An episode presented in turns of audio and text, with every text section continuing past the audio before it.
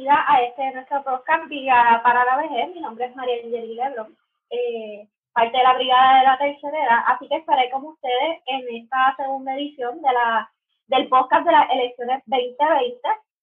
Eh, vamos entonces a, a estar hablando sobre cómo la Brigada de la Tercera Edad ha estado evaluando las diversas propuestas, programas de gobierno y ejes que han estado planteando los diferentes partidos y movimientos. Así que eh, vamos a comenzar, les voy a presentar quienes van a estar representando cada partido. Tenemos a Aranel Castro, representando el movimiento de conciencia, y Eliezer Molina. Amada García Gutiérrez va a estar representando el Partido Independentista Puertorriqueño con Juan Dalmau y el Partido por el Proyecto Dignidad con César Vázquez.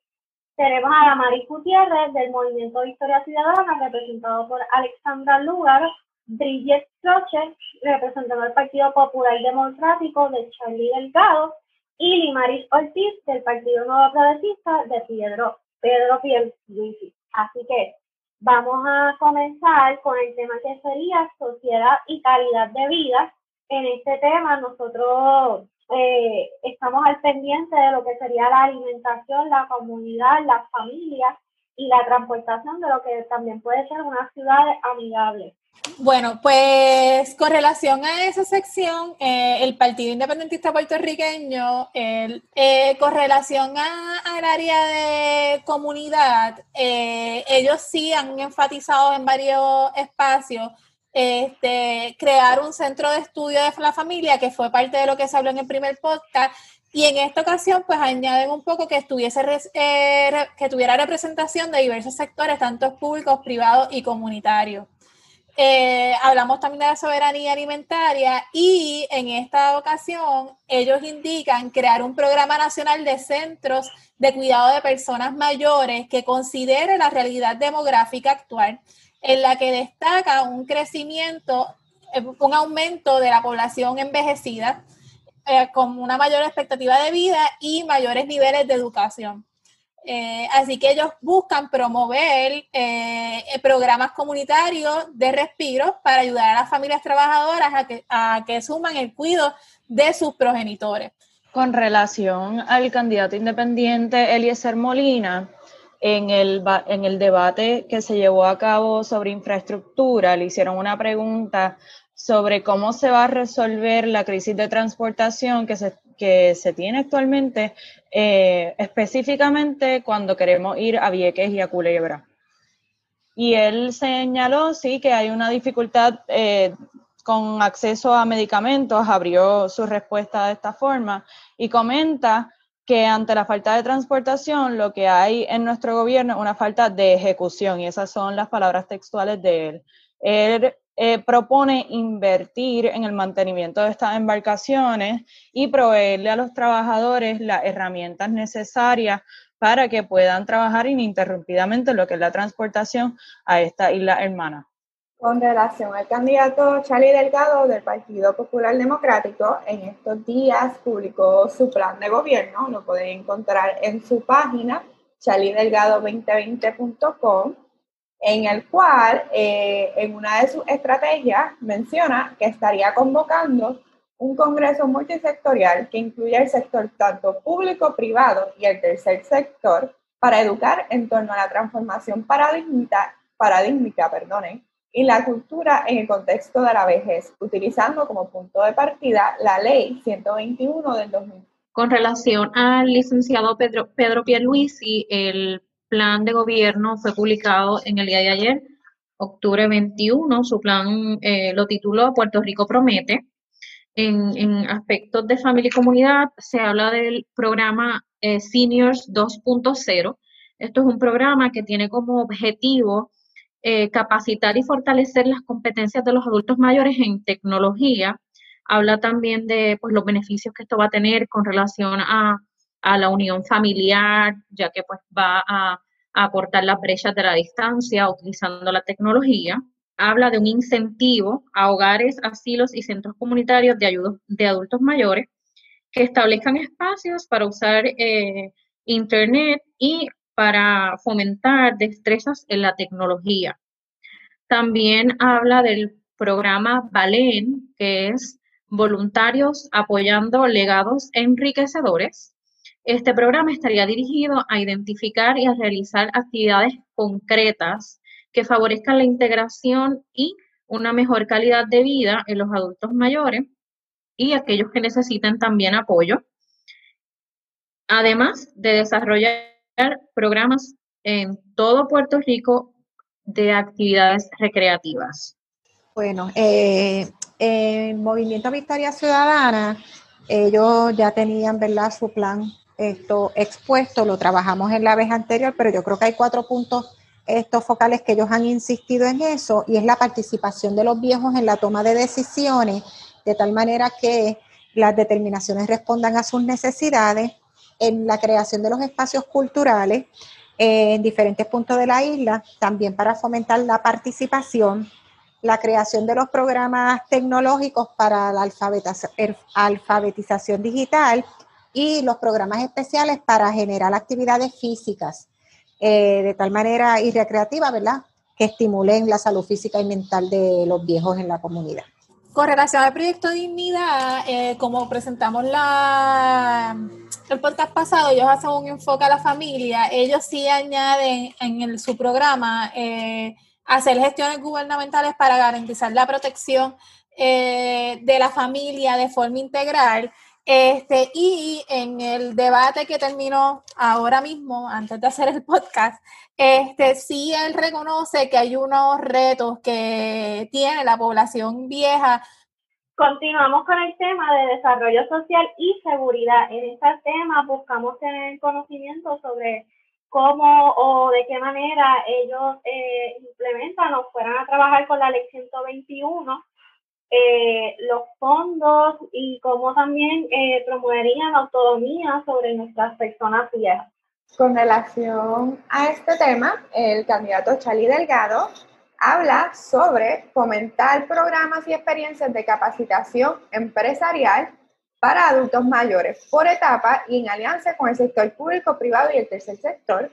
Y también nos menciona la importancia de respaldar los trabajos que realiza el Elder Tax Force federal para hacer cumplir el Elder Protection Act que fue aprobado en el Congreso Federal para el año 2018. El proyecto Dignidad eh, trabaja ¿verdad? dentro de este renglón, o pude identificar dentro de este renglón, que ellos reconocen que es importante realizar una campaña masiva eh, dentro de todas las agencias con relación a la explotación, la trata humana y la explotación sexual. Y aunque nuevamente no es focalizado necesariamente en la población adulta mayor, sí reconocen que es necesario en diversas poblaciones que sufren eh, o que tienen que enfrentar estas tipologías de maltrato.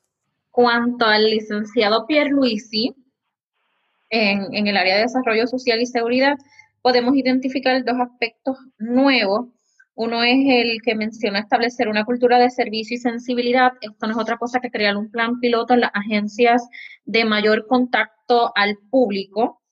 Eh, y lo que van a hacer es van a adiestrar al personal y van a orientarlo con relación a la concienciación y el respeto y la empatía eh, en el servicio al cliente. Eh, esto se va a estar, se va a estar midiendo el desempeño y además a publicar los datos que, que, recuperen de ese plan piloto con el, con el propósito de fomentar la sensibilidad y la flexibilidad de los empleados públicos en cuanto al trato a los, al servicio al cliente y se especifica específicamente, ¿verdad? La, la redundancia, a los adultos mayores como, como una de las poblaciones eh, con con mayor ímpetu, ¿verdad? Por, por, según ellos mencionan, porque son los que no cuentan tal vez con el conocimiento o los recursos tecnológicos para poder hacer ciertas eh, transacciones online y pues requieren entonces ir a presenciar a las agencias.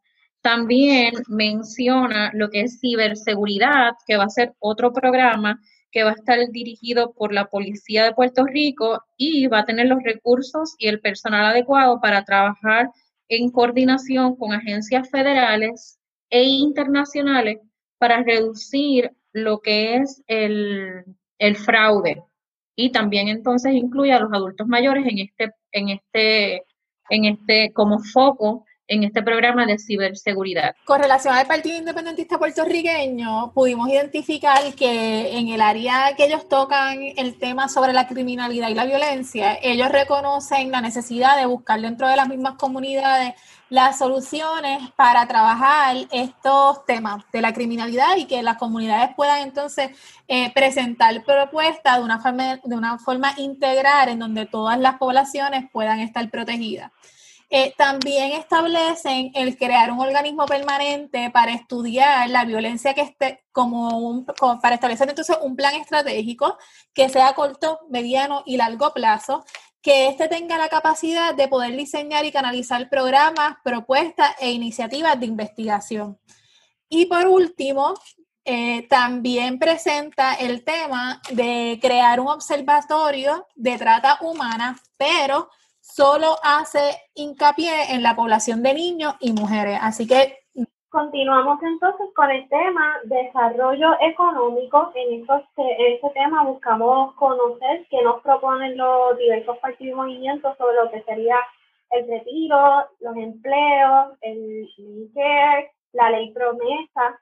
El candidato independiente Eliezer Molina eh, siempre ha hecho hincapié en que vivimos en una economía de consumo y, y, que en un momento de emergencia, como por ejemplo lo que vivimos a raíz del huracán María, pues es preocupante la situación en términos de, de que probablemente no nos podamos alimentar o no nos podamos abastecer a nuestra población. Así que él tiene como como un profesional en agricultura y demás, tiene una preocupación particular sobre lo que son las empresas puertorriqueñas y siempre hace hincapié en que quiere buscar desarrollar esos pequeños empresarios puertorriqueños de manera que se puedan exportar esos productos, de manera que se pueda fortalecer la economía y fomentar la autosuficiencia. Y eso son palabras del candidato en uno de, de los debates. También él ha hecho hincapié en que a nosotros como jóvenes en formación, profesionales en formación, no se nos ha enseñado a, construir lo que es un plan de negocio. A diferencia de la primera vez que estuvimos grabando este podcast, eh, ahora en la página del candidato tiene lo que sería como un material educativo de lo que es un plan de negocio y lo que debe incluir un plan de negocio. Él siempre reseña que nos enseñan a construir un resumen y más nada, y, que nos enseñan a trabajar para un patrón o para otra persona. Así que él fomenta el desarrollo de pequeños empresarios para que no tengamos que trabajar para un patrono, sino que nosotros podamos ser nuestros propios jefes. El proyecto Dignidad también, ¿verdad? Se le puede entonces insertar algunas propuestas adicionales con relación al tema de desarrollo económico.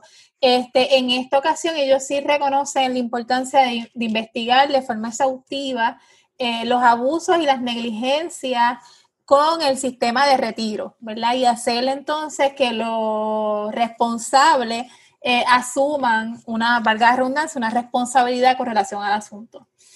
Y también ellos reconocen que existe una desigualdad como ciudadanos, así que sí, también hablan sobre la importancia de la igualdad eh, dentro de la ciudadanía, pero hacen, hacen este enfoque, hacen esta mención enfocándose en los programas como el Seguro Social Suplementario y Medicare y Medicaid este, para beneficio de la población. Así que sí, ellos entienden que es importante eh, crear eh, una ciudadanía de igualdad con el fin de entonces poder recibir fondos en estos programas como el retiro, perdónenme, como el Seguro Social y el Medicare.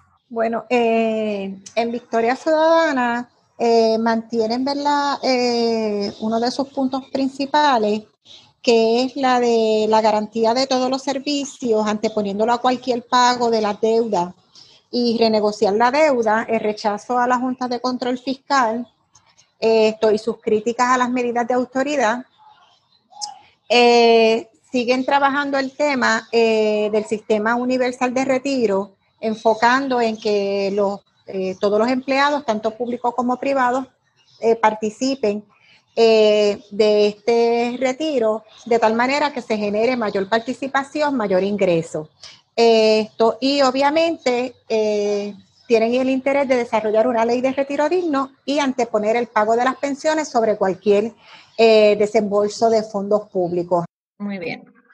En cuanto al licenciado Pedro Pierluisi, en su programa, en cuanto al tema del retiro, sí aparece eh, escrito que no apoya los recortes a las pensiones y también indica que va a apoyar legislación para establecer una pensión justa de al menos el 50% del salario del empleado público retirado. También menciona que va a establecer legislación para que el pago del retiro se establezca como uno prioritario. Eh, menciona el programa eh, o el proyecto Economía de la Longevidad y esto es apoyar y fortalecer todos aquellos comercios, entidades sin fines de lucro, con fines de lucro, que ofrezcan servicios a los adultos mayores. Eh, brindarle herramientas a todos estos comercios con el propósito de que brinden más y mejores servicios y productos a la población. También eh, habla del programa productivo, que es un programa que va a estar dirigido, eh, va a incentivar el voluntariado y con el propósito de que se planifique para el retiro y adiestrar en tecnología a los adultos mayores, tienen el, enfoque como lo, como lo, plasma el, programa, es adultos mayores emprendedores, eh, y es pues, brindarles esas herramientas y esas destrezas para que creen nuevas oportunidades de empleo a tiempo parcial y además de educarlos sobre distintos beneficios económicos. Charlie Delgado nos menciona que como parte de su plan, él quiere recapitalizar el Banco de Desarrollo Económico para que se pueda ofrecer financiamiento a las pymes a un costo razonable. También habla sobre capitalizar a COSEC para brindarle todo el, eh, todo el apoyo técnico, al igual que unir las cooperativas. Eh, menciona en su plan de gobierno que estará ejecutando las disposiciones de la Ley 76 del 2020, que es conocida como la Ley Especial para Prevenir la Explotación Financiera contra los Adultos Mayores y Adultos con Impedimentos, para proteger la seguridad financiera de los adultos mayores del efecto devastador de la explotación financiera en la que vivimos y también incluye como medidas y como indicadores de desempeño en su plan la importancia del porcentaje de adultos mayores que se encuentran en la fuerza laboral. Con relación al Partido Independentista, eh, ellos añaden la importancia de estudiar a fondo los programas de pensiones en función sobre los efectos que puedan estar sufriendo con relación al envejecimiento poblacional, pero con una mirada y estableciendo una guía en donde se garantice eh, la seguridad que merecen todas las personas en todas las etapas de vida. Además de eso, también entonces, y relacionado a ese mismo punto, indican tomar las medidas necesarias para garantizar la seguridad económica de personas envejecidas con impedimentos e incapacidad por condiciones de salud. Así que sí, ellos entonces añaden. Y por último, también en el área de mujer, ellos reconocen a la mujer vieja y la importancia del desarrollo económico de la mujer vieja Continuamos ahora con el área de la salud. En esto buscamos conocer más sobre lo que nos plantean de los servicios, la accesibilidad a estos, eh, acceso a, salas de hospitales eh, y estos servicios que hemos visto que muchas veces nuestra población vieja eh, no tiene este acceso, ya sea por el área económica o quizás por el área donde vive, no es cercano a, a donde está ubicado servicios que son tan, tan importantes. En cuanto al licenciado Pedro Pierluisi, eh, en, el área de salud, eh, podemos, puedo mencionar que hace alusión a, específicamente a dar atención eh, prioritaria a lo que es la salud mental de los adultos mayores con el propósito de ofrecer asistencia y apoyo para promover su autonomía. Así que menciona eh, la parte de, salud mental que anteriormente no habíamos visto este tema. Además, en cuanto al acceso, el, prácticamente en términos de los adultos mayores, su enfoque es buscar la paridad de fondos federales, tanto como Medicare, Medicaid, para establecer programas, además de establecer programas de medicamentos y ayudas con el pago de deducible, el enfoque del, del programa de Medicare, Medicaid, básicamente es no solamente parearlo y a llegar más fondos federales, sino exigir igualdad eh, con relación a los beneficios que se reciben, por ejemplo, en otros estados. Dentro de los servicios que menciona que van a estar eh, legislando o buscando que se, que se aprueben eh, para la paridad de fondos, estaría añadir la cubierta de beneficios de transportación a citas médicas, servicios de salud en el hogar o basados en la comunidad, servicios de cuidado prolongado, vacunas para adultos mayores, equipo médico, lancetas y tirillas para pacientes diabéticos.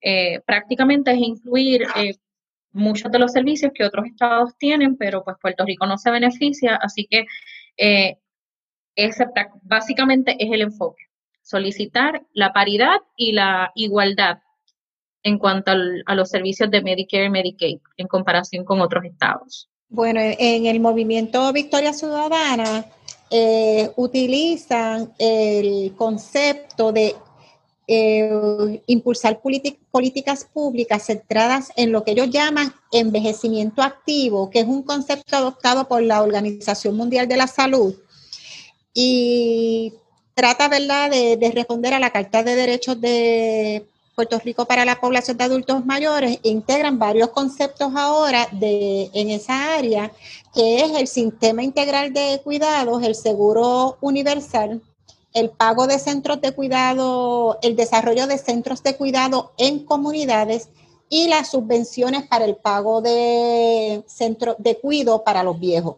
Con relación al Partido Independentista puertorriqueño, ellos añaden en, esta, en este renglón este, crear un Fondo Nacional de Inversión en Salud Pública con el fin de hacer campañas mediáticas nacionales e implementar programas e intervención de promoción de salud en las comunidades, más bien con una mirada preventiva del tema de la salud y también proponen establecer este, un fondo para estudios de la salud mental eh, dentro, ¿verdad? De una forma general y sus implicaciones dentro de todas las poblaciones. Con el candidato Charlie Delgado, él propone muchos puntos en cuanto a la salud. Me voy a enfocar entonces básicamente en la salud para los adultos y la, eh, para las personas adultas mayores, en el cual nos menciona que va a estar ejecutando un plan estatal de innovación de salud, según aprobado por todas las agencias reguladoras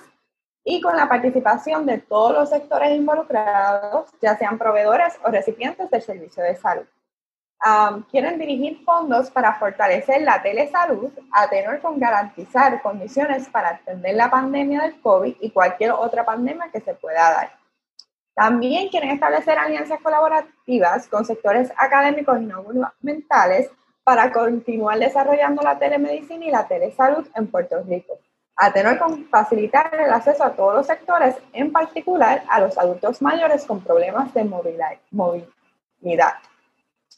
Eh, como mencionado en podcast anterior, Charlie Delgado le da mucha invitación y mucho, ¿verdad? Al, al tercer sector y a las comunidades de base eh, ya que él encontraba que hacían mejor trabajo y conocían mejor las comunidades y los municipios en particular. Eh, también quiere impulsar legislación para ofrecer internados a profesionales de la salud en los procesos normales de envejecimiento que incluyan enfermería, gerontología, trabajo social, educación física, educadores en salud y terapia física y ocupacional, entre otras. Y por último, eh, habla sobre desarrollar proyectos colaborativos pilotos entre las aseguradoras, los médicos y otros proveedores con las farmacias de la comunidad para que los pacientes conozcan de los programas de adherencia existentes y se adscriban a estos programas.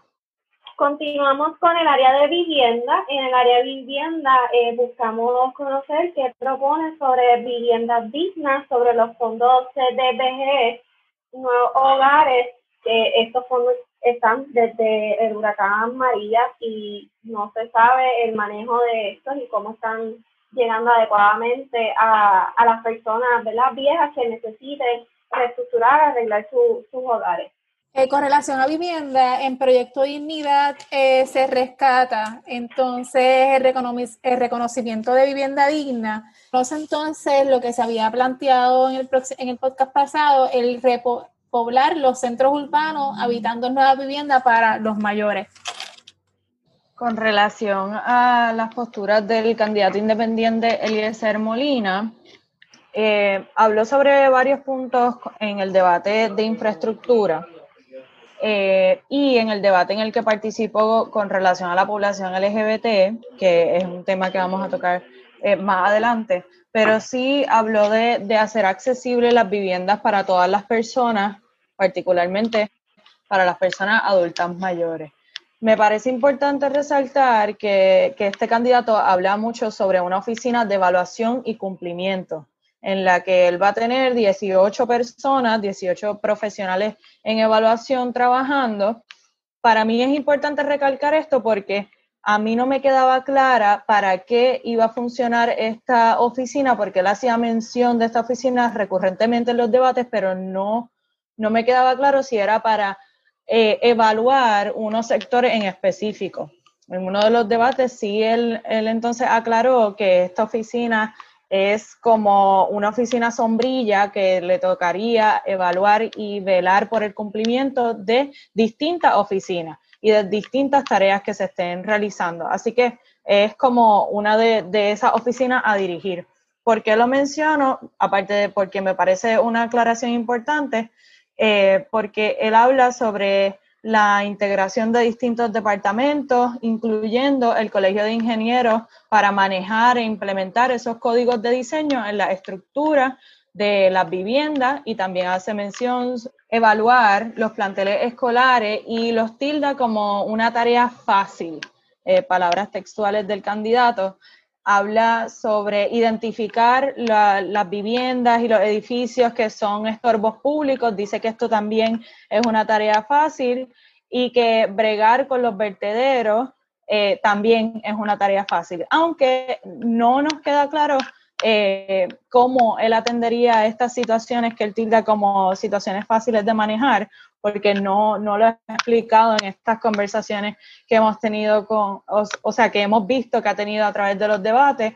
También cabe mencionar que hace aproximadamente un mes eh, se le escribió a este candidato a través de su página de Facebook solicitando su plan de, gobierno y al sol de hoy él no ha respondido.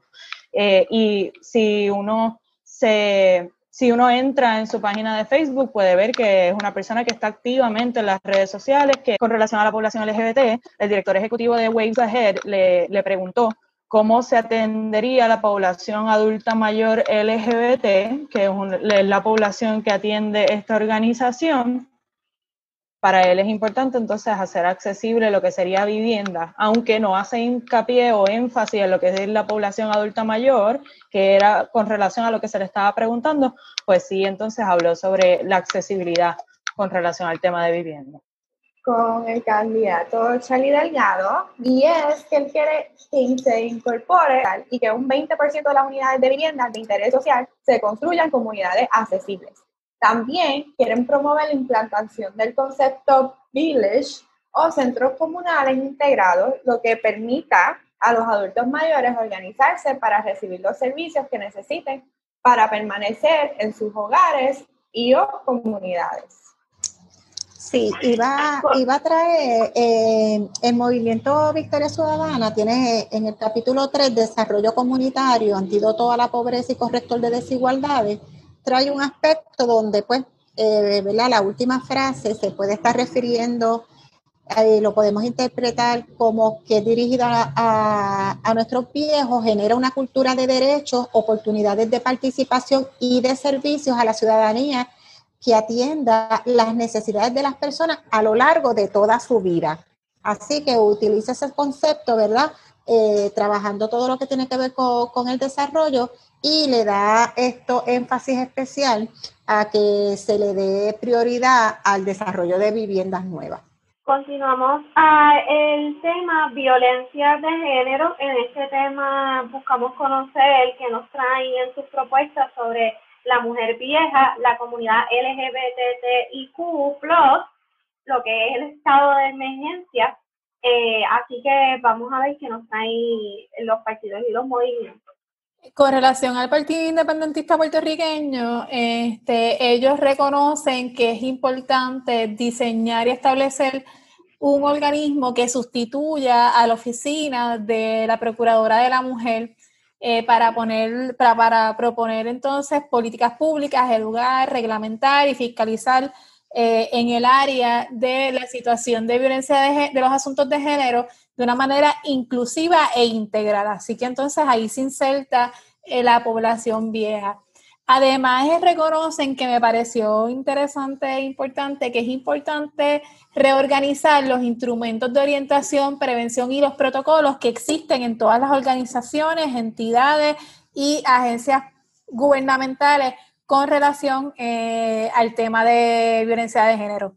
El candidato Eliezer Molina eh, participó de un debate que se llevó a cabo y eh, a través del Facebook Live de Miss Gay Puerto Rico.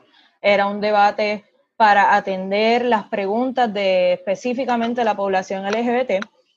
Cabe mencionar que en este debate participaron el candidato Eliezer Molina y la candidata Alexandra Lugar. Fueron los, los únicos dos candidatos que participaron de, este, de esta conversación, de este debate.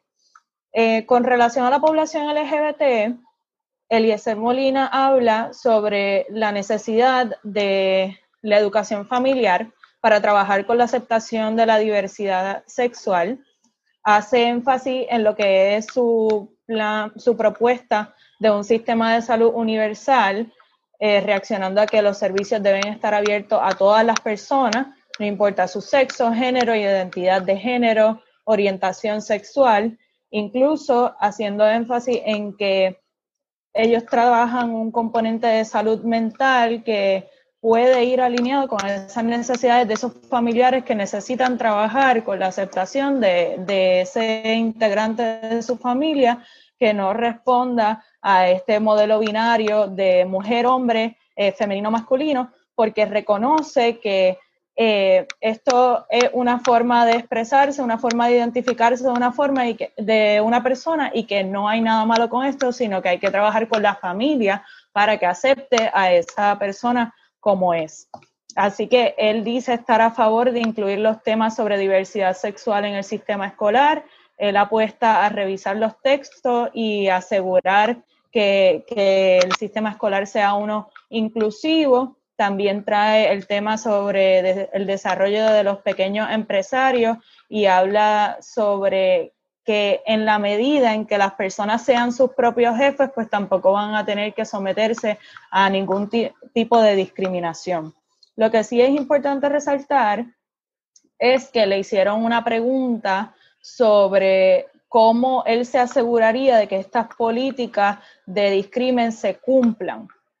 Eh, y entonces ahí fue que su, su, respuesta fue un poco ambigua porque habló sobre crear estos microempresarios que no tengan que responder a un patrono, a un empleador. Así que no respondió cómo es que tenemos que hacer valer estas políticas que están escritas, están escritas en, en los prontuarios de la universidad y en, la, en todas estas políticas de trabajo, pero cómo las hacemos valer, cómo nos aseguramos de que las personas de la población LGBT no sean discriminadas por su orientación sexual o por su identidad o expresión de género. Con relación a la violencia de género, a la violencia en contra de las mujeres viejas, adultas mayores, pues no se dice mucho y creo que es importante señalar eso como una preocupación.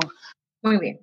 En cuanto al licenciado Pedro Pierluisi, es importante también eh, comenzar eh, aclarando que al igual que acaba de, compartir nuestra compañera del candidato Eliezer Molina, tampoco se menciona en el programa de Pedro Pierluisi o se habla de la violencia en la mujer eh, vieja y mucho menos se mencionan los adultos mayores cuando se, cuando se trabaja el tema de la comunidad LGBT y. Así que también ¿verdad? Eh, abunda los temas de forma general, pero no hay ninguna especificación en cuanto a mujeres o personas adultas mayores. En cuanto al tema de las mujeres, como se menciona de forma general, sí habla de eh, hacer una declaración de estado de emergencia estatal por la violencia de género, habla de promover e-, equidad económica y justicia salarial, crear legislación y programas para promover la equidad salarial, capacitar y adiestrar a los servidores públicos para que puedan intervenir efectivamente con los casos de violencia doméstica, habla de ampliar lo que son los servicios de, las divisiones especializadas de violencia doméstica en las fiscalías del Departamento de Justicia y también habla de desarrollar una aplicación, una app que facilite el reporte de manera confidencial en las situaciones de peligro inminente al negociado del 911, eh, ocultando el mensaje enviado para proteger a, la víctima de su agresor. En cuanto a la comunidad LGBTIQ, eh, se menciona eh, fortalecer o legislar para que haya un acceso a la salud, a servicios de salud eh, que se amplíen y se garanticen ofertas en el tanto en el seguro médico del gobierno como en las aseguradoras privadas para que se atiendan las necesidades particulares de la comunidad.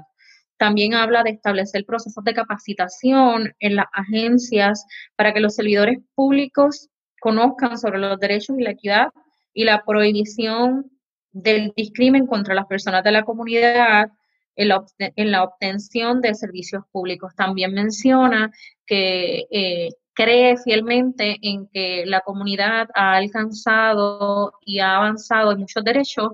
Él cree en este avance y no apoyaría ninguna medida que dé retroceso a esos derechos que, ha adquirido la comunidad eh, durante el tiempo. Bueno, en Movimiento Victoria Ciudadana, la candidata participó en el foro ¿verdad? De la comunidad LGBT+, eh, se enfoca en lo que es el estado de emergencia, eh, de tal manera que se comience a trabajar inmediatamente con todo lo que es la violencia de género, la importancia de incluir todo lo que es la perspectiva de, eh, de género y de derechos humanos en todas las gestiones públicas, esto es impactando, ¿verdad? Todas las agencias para que desarrollen una cultura de atención, ¿verdad? Esto, y protección eh, para que nadie se sienta discriminado. Eh, el Estado laico que permitiría, obviamente, pues asegurar la libertad y el bienestar de los ciudadanos sin importar la orientación sexual y, eh, obviamente, pues todo lo que tiene que ver con la educación de perspectiva de género. Con relación al candidato Charlie Delgado, habla sobre promover programas de atención a la población de adultos mayores de la comunidad LGBTQI+, que impidan el descrimen, la desatención y o la violencia hacia esta población en todos los ámbitos y especialmente en los centros de cuidado diurno y en las residencias de adultos mayores. Esto se encontró en el plan de gobierno. Eh, realmente Charlie Delgado en ninguno de los foros o en ninguno, o sea, presencialmente no ha hablado de estos temas. Incluso hasta el son del día de hoy, o hasta que usted escuche este podcast, eh, no se ha expresado cuál es su opinión realmente con relación a la educación de perspectiva de género. Y es algo que se le ha seguido cuestionando y el candidato no, no ha querido comentar. Así que sí tenemos cosas en el plan de gobierno, pero presencialmente del candidato no hemos escuchado nada relacionado a este tema. Gracias. Eh, en lo que hemos estado dialogando en el día de hoy ha sido todo lo que se logró rescatar de información, tanto en los debates como en los planes de gobierno que ellos han compartido en sus, en plataformas. Eh, Mucha de esa información también la hemos rescatado, como mencioné, de los debates, pero parte también de lo que queremos mencionar es que en los debates eh, son a base de lo que serían sus planes de gobierno y no hemos identificado que se, se haya realizado de esta manera. Eh, si pueden, eh, si no han escuchado nuestro primer podcast que se subió hace unas dos semanas, en esa primera parte usted va a escuchar todo cómo se se ha ido trabajando a ese momento la información que teníamos y ahora hemos finalizado con esta segunda parte hasta el día de hoy el debate final que tuvieron los candidatos en el día de hoy. Así que eh, también vamos a darle ahora eh, una breve reflexión en una eh, un diálogo sobre los retos que se identificaron durante este proceso, que, que las compañeras estuvieron realizando el análisis y la lectura y observación de los debates durante esto, durante este mes y durante este tiempo eh, el rumbo a las elecciones 2020, que son este martes 3 de noviembre. Pues a modo de reflexión final, creo que voy a ir desde lo más amplio y voy a ir delimitando. Creo que es importante señalar la falta de mención de la población adulta mayor tanto en los planes de gobierno como en estos debates. Eh, como bien ha explicado María Angeli, estamos utilizando los debates como fuente de información porque hay muchos de estos candidatos que aún a una semana de las elecciones no han publicado sus planes de gobierno o no han eh, publicado documentos oficiales sobre las propuestas que tienen para nuestra población en general. Así que muy lejos de eso a la población adulta mayor. Y, y yo creo que eso es bien importante que lo señalemos. De pronto ha habido mucho auge con la población joven porque hay un, grueso de la población joven que va a salir a votar en estas primeras elecciones y eso es maravilloso.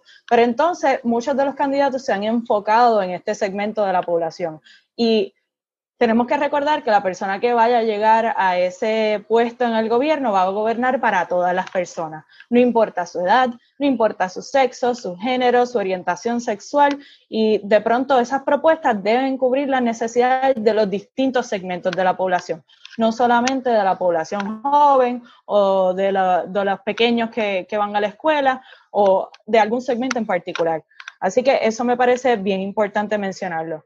Con relación a lo que Bridget está mencionando sobre la educación con perspectiva de género, me parece importante abordar que aunque se ha traído a estos debates el asunto de la orientación sexual y de la educación con perspectiva de género, es muy poco lo que se ha dicho. Eh, son muy pocas las, personas asumido, que han asumido una postura segura, firme y consistente durante todo el proceso electoral. Incluso como bien Bridget estaba mencionando, es como si el tema molestara. Así que, una vez más, cuando, vamos, cuando alguien está postulándose para un cargo tan importante como es la gobernación de un país, tenemos que recordar que estamos gobernando para todo el país, no para los heterosexuales o no solamente para los hombres. O sea, la educación con perspectiva de género es algo que nos beneficia a todas las personas, no solamente a las mujeres. Igual la aceptación a la diversidad es algo que nos beneficia a todo el mundo. O sea, la, situación que estamos viviendo actualmente de violencia en contra de las mujeres y de, las mujeres trans y de las personas de la población LGBT es algo que nos afecta a todo el mundo, no es solamente a esta población. Así que algo súper importante que estábamos reflexionando antes de comenzar este podcast es el trabajo que hacen los periodistas nosotros felicitamos a los periodistas porque reconocemos que es un trabajo bien difícil. Sin embargo, tenemos que reconocer que no podemos criticar a los candidatos a la gobernación por no expresar sus propuestas cuando no se les está dando espacio para expresar esas propuestas porque las preguntas van alineadas a un chisme familiar o a algo, algún asunto de hace 10, 15, 20 años. Así que si nosotros queremos escuchar esas propuestas, tenemos que preguntarle, oye, ¿cuáles son tus propuestas con relación a la población adulta mayor? Y con relación a la población adulta mayor LGBT. Y con relación al asunto de la violencia de género en contra de las mujeres eh, hoy en día. Y como punto de cierre, con relación al candidato Eliezer Molina, me parece importante señalar lo que mencioné, que le escribí a su página de candidato solicitando la información sobre su plan de gobierno y no he recibido respuesta y esto fue hace dos, tres semanas. ¿Tienen el plan o no tienen este documento finalizado? Al menos me hubiese respondido, oye, no lo tengo finalizado, cuando lo tenga te lo voy a hacer llegar. Pero no hubo una respuesta, al momento no he recibido una respuesta, así que eso es algo quizás un poco preocupante. Bueno, en cuanto al movimiento Victoria Ciudadana, a mí me gustaría primero este, indicar que tuvieron un documento preparado, eh, aunque sea para la lectura, eh, con todas las propuestas. Aunque se vino a discutir en una asamblea, el documento era público y en, la, en el podcast anterior, si ustedes escuchan, pues ya eran las propuestas específicas que se habían presentado en ese documento. Así que, eh, ¿verdad? Estaban claramente ahí establecidas la manera, las metas, estos generales, eh, los objetivos y cómo se iban a financiar algunos de ellos. Otra cosa que debemos decir es que eh, la participación del movimiento ciudadano, de Victoria Ciudadana y Alexandra Lúgaro en la mayoría de los foros y debates que se realizaron fue casi de asistencia perfecta y yo creo que es importante resaltarlo aquí, ¿verdad? Que se expuso a diferentes experiencias, a diferentes temas eh, y estuvo en la disposición de trabajar eh, con, la, ¿verdad? con la información que se le solicitó en cada una de esas actividades.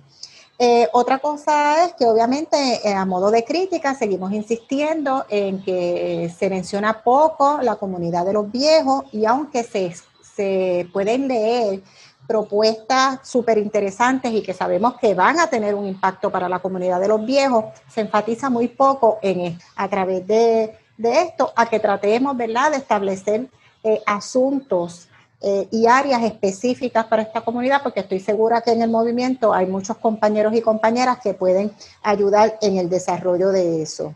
Conoce, domina y hay un desarrollo eh, extraordinario de todo lo que tiene que ver con los servicios y la comunidad LGBT que si a usted le interesa, es algo, área que usted puede leer y, y puede encontrar la información. Y por último, no puedo dejar de mencionar que la representante del movimiento Victoria Ciudadana es la única mujer del grupo de seis personas que se están exponiendo, ¿verdad?, para ser gobernadores en Puerto Rico y que hay muchas preguntas cargadas, como trajo esto la compañera Kiaremel, eh, que es una crítica a los periodistas, porque la mayoría de las preguntas dirigidas a asuntos personales se le hicieron solamente a la señora Alexandra Lúgaro.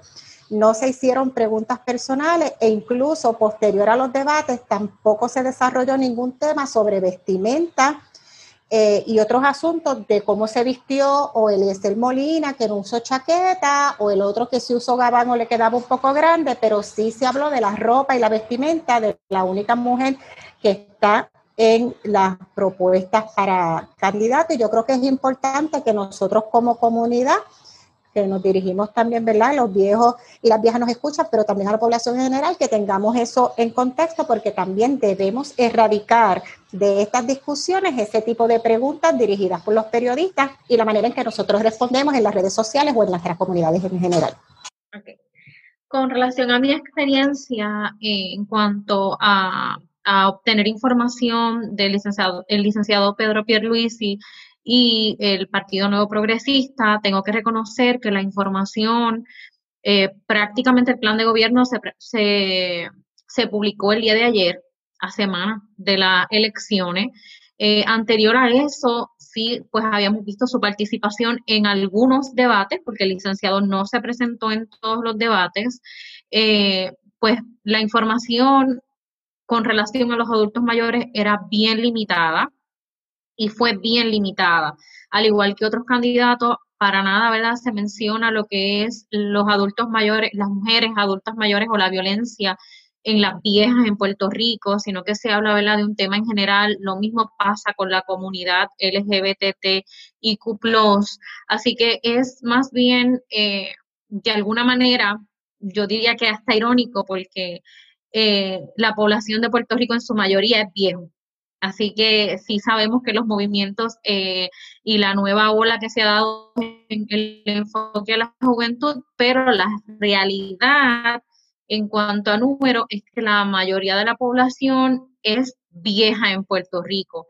Pues con relación a adultos mayores podemos hablar de lo que hay son dos páginas y media, contando que las páginas no son completas porque tienen imágenes Así que eso para mí es sumamente importante porque no se está considerando la población eh, ni, el, ni el enfoque biopsicosocial eh, en cuanto a las propuestas que se están, que se están eh, trayendo, pues al igual las están trayendo a poco tiempo de, la, de las elecciones. Es difícil leerse 200, 300 páginas.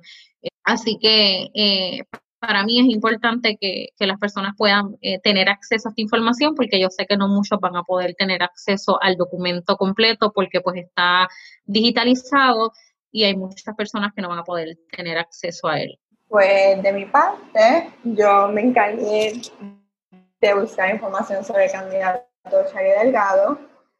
Eh, fue un poco frustrante ya que el candidato pues tuvo un proceso de primaria, por ende tú pensarías que el candidato se preparó y que sabía que si iba a esas primarias ya tenía un plan que seguir para estas elecciones, para las elecciones generales.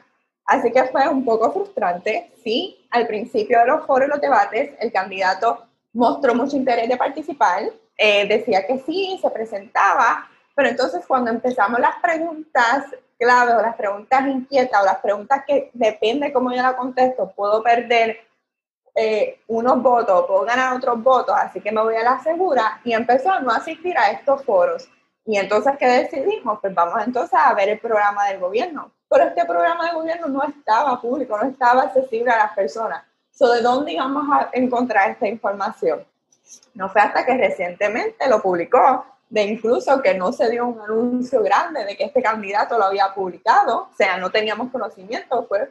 Y, y realmente es un proceso frustrante porque nosotras decidimos tomar esta tarea porque sabíamos que estas elecciones no iban a ser como las anteriores, sabíamos que no todo el mundo iba a tener las mismas oportunidades para tener estos materiales y, el tiempo para leer todas estas propuestas y que los espacios que se supone que el candidato los esté mencionando, esté hablando de sus propuestas y no lo está haciendo porque es más importante estar dialogando de lo que hizo partidos años atrás y de lo que y de por qué estamos hasta donde estamos cuando no me estás trayendo las propuestas que están en tu plan, porque están en el plan de gobierno, pues entonces menciónamelas, que asegúrame que eso es lo que vas a hacer. Es un, proceso bien frustrante.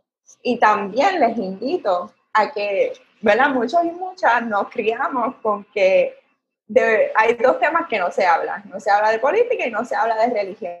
Pues, ¿Saben qué? Vamos a invitarle a que vamos a hablar de Puerto Rico, pues no, vamos a dialogar, vamos a traer estas evidencias, vamos a escuchar este podcast juntos y juntas.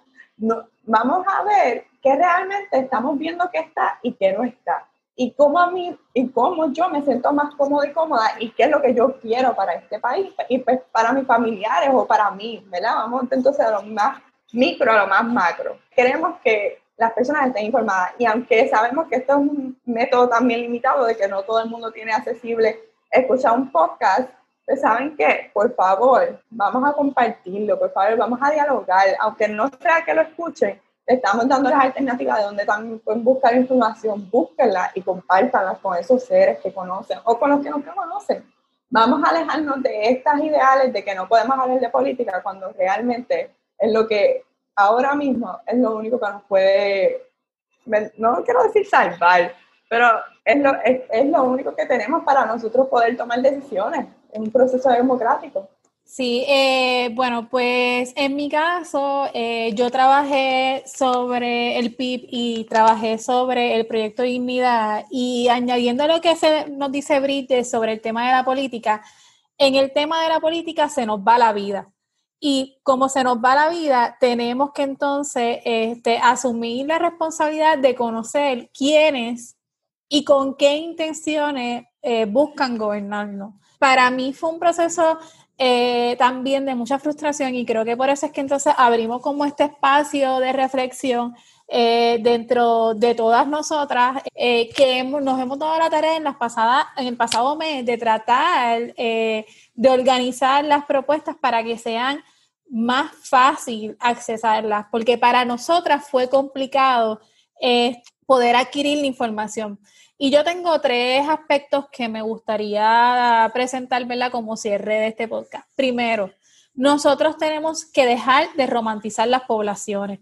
Aquí no se pueden hacer propuestas focalizadas por moda, eh, por asuntos mucho más profundos. Aquí, en efecto, la población vieja va en aumento, pero todas las poblaciones tienen igual importancia. Y mi invitación a las personas que quieren correr como candidatos o candidatas a las gobernaciones es que tienen que hacer propuestas transversales. No me pueden decir a mí que me van a hablar de educación y solamente me van a incluir a la niñez, a la juventud, a las personas adultas y me van a dejar afuera a la gente vieja. No me puedes hablar de protección si no me incluyes a la población vieja, en donde hay propuestas hasta federales en los pasados dos años en donde se ha reconocido que es la población que ven en aumento en cuestiones de vulnerabilidad. En el día de hoy salió en el nuevo día una noticia indicando que el Departamento de la Familia había recibido durante el tiempo de pandemia más casos con relación a maltrato a la población adulta, a la población vieja, que a los niños y niñas de Puerto Rico. Así que esa es la necesidad de por qué tenemos que ser conscientes de cómo desarrollar programas de gobierno. Los programas de gobierno no pueden estar a dos semanas de las elecciones, los programas de gobierno deben estar presentes a un mes de las elecciones. Los debates no pueden ser del imaginario, los debates tienen que estar puestos en blanco y negro y por eso es que nosotras hemos sido bien insistentes en decir que aquí buscamos primero las propuestas de gobierno de los candidatos y las candidatas y luego entonces nos hicimos referencia a los debates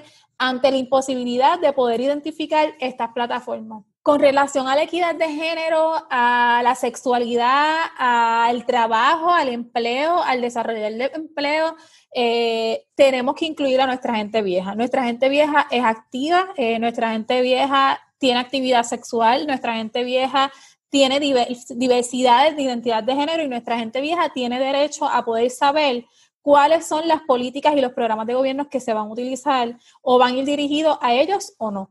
Eh, y yo creo que, ¿verdad? Esos aspectos eh, son importantes. Este, la equidad de género, cuando hablamos de género, ¿verdad? Además de, la, de eh, la, educación con perspectiva de género, cuando hablamos de una educación de equidad de género, también incluimos a nuestra gente vieja, porque es equidad, es equidad dentro del tema del género. Y nuestras mujeres viejas también tienen mucha necesidad eh, cuando hablamos sobre el tema de la educación, de cómo tratamos al género, de cómo, a la mujer vieja, de cómo tratamos al viejo y a la vieja, y si realmente vivimos en un país que reconoce la equidad dentro de todas las poblaciones, no solamente dentro de la mujer, ¿verdad? Y las situaciones horribles que estamos viviendo en el país con relación a la mujer, sino también la equidad en la vejez.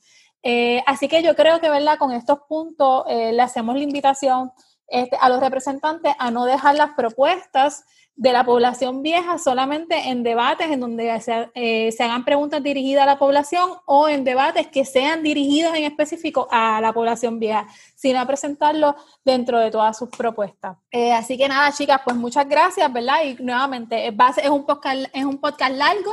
Eh, lo reconocemos, pero es importante. Así que le invitamos que durante las próximas, las primeras, la próxima semana y dos días que faltan de las elecciones, este, usted se dé la tarea de sacar una hora de su tiempo, una hora y media de su tiempo y pueda escuchar y ver cuáles son las propuestas de cada uno de los partidos y movimientos con relación eh, a nuestra gente vieja. Gracias a todos por sintonizarnos. Recuerden compartir esto con sus personas viejas, con sus vecinos, con sus sobrinos, con todas las personas que más usted pueda compartirlo para que se eduquen, para que se orienten para que cuando llegue el día 3 de noviembre hagamos un voto inteligente, hagamos eh, conciencia y estemos seguros de las personas que están trabajando con la población vieja y por el mejor bienestar de nuestro país. Así que busquen a nuestras redes sociales como Brigada de la 3 Era Edad. Nos pueden buscar en Facebook, en Instagram, en Twitter y en podcast estamos como Brigada para la Vejez y gracias a las chicas por estar con nosotras en el día de hoy. Eh, compártelo y gracias. Hasta la próxima. Nos vemos en la próxima.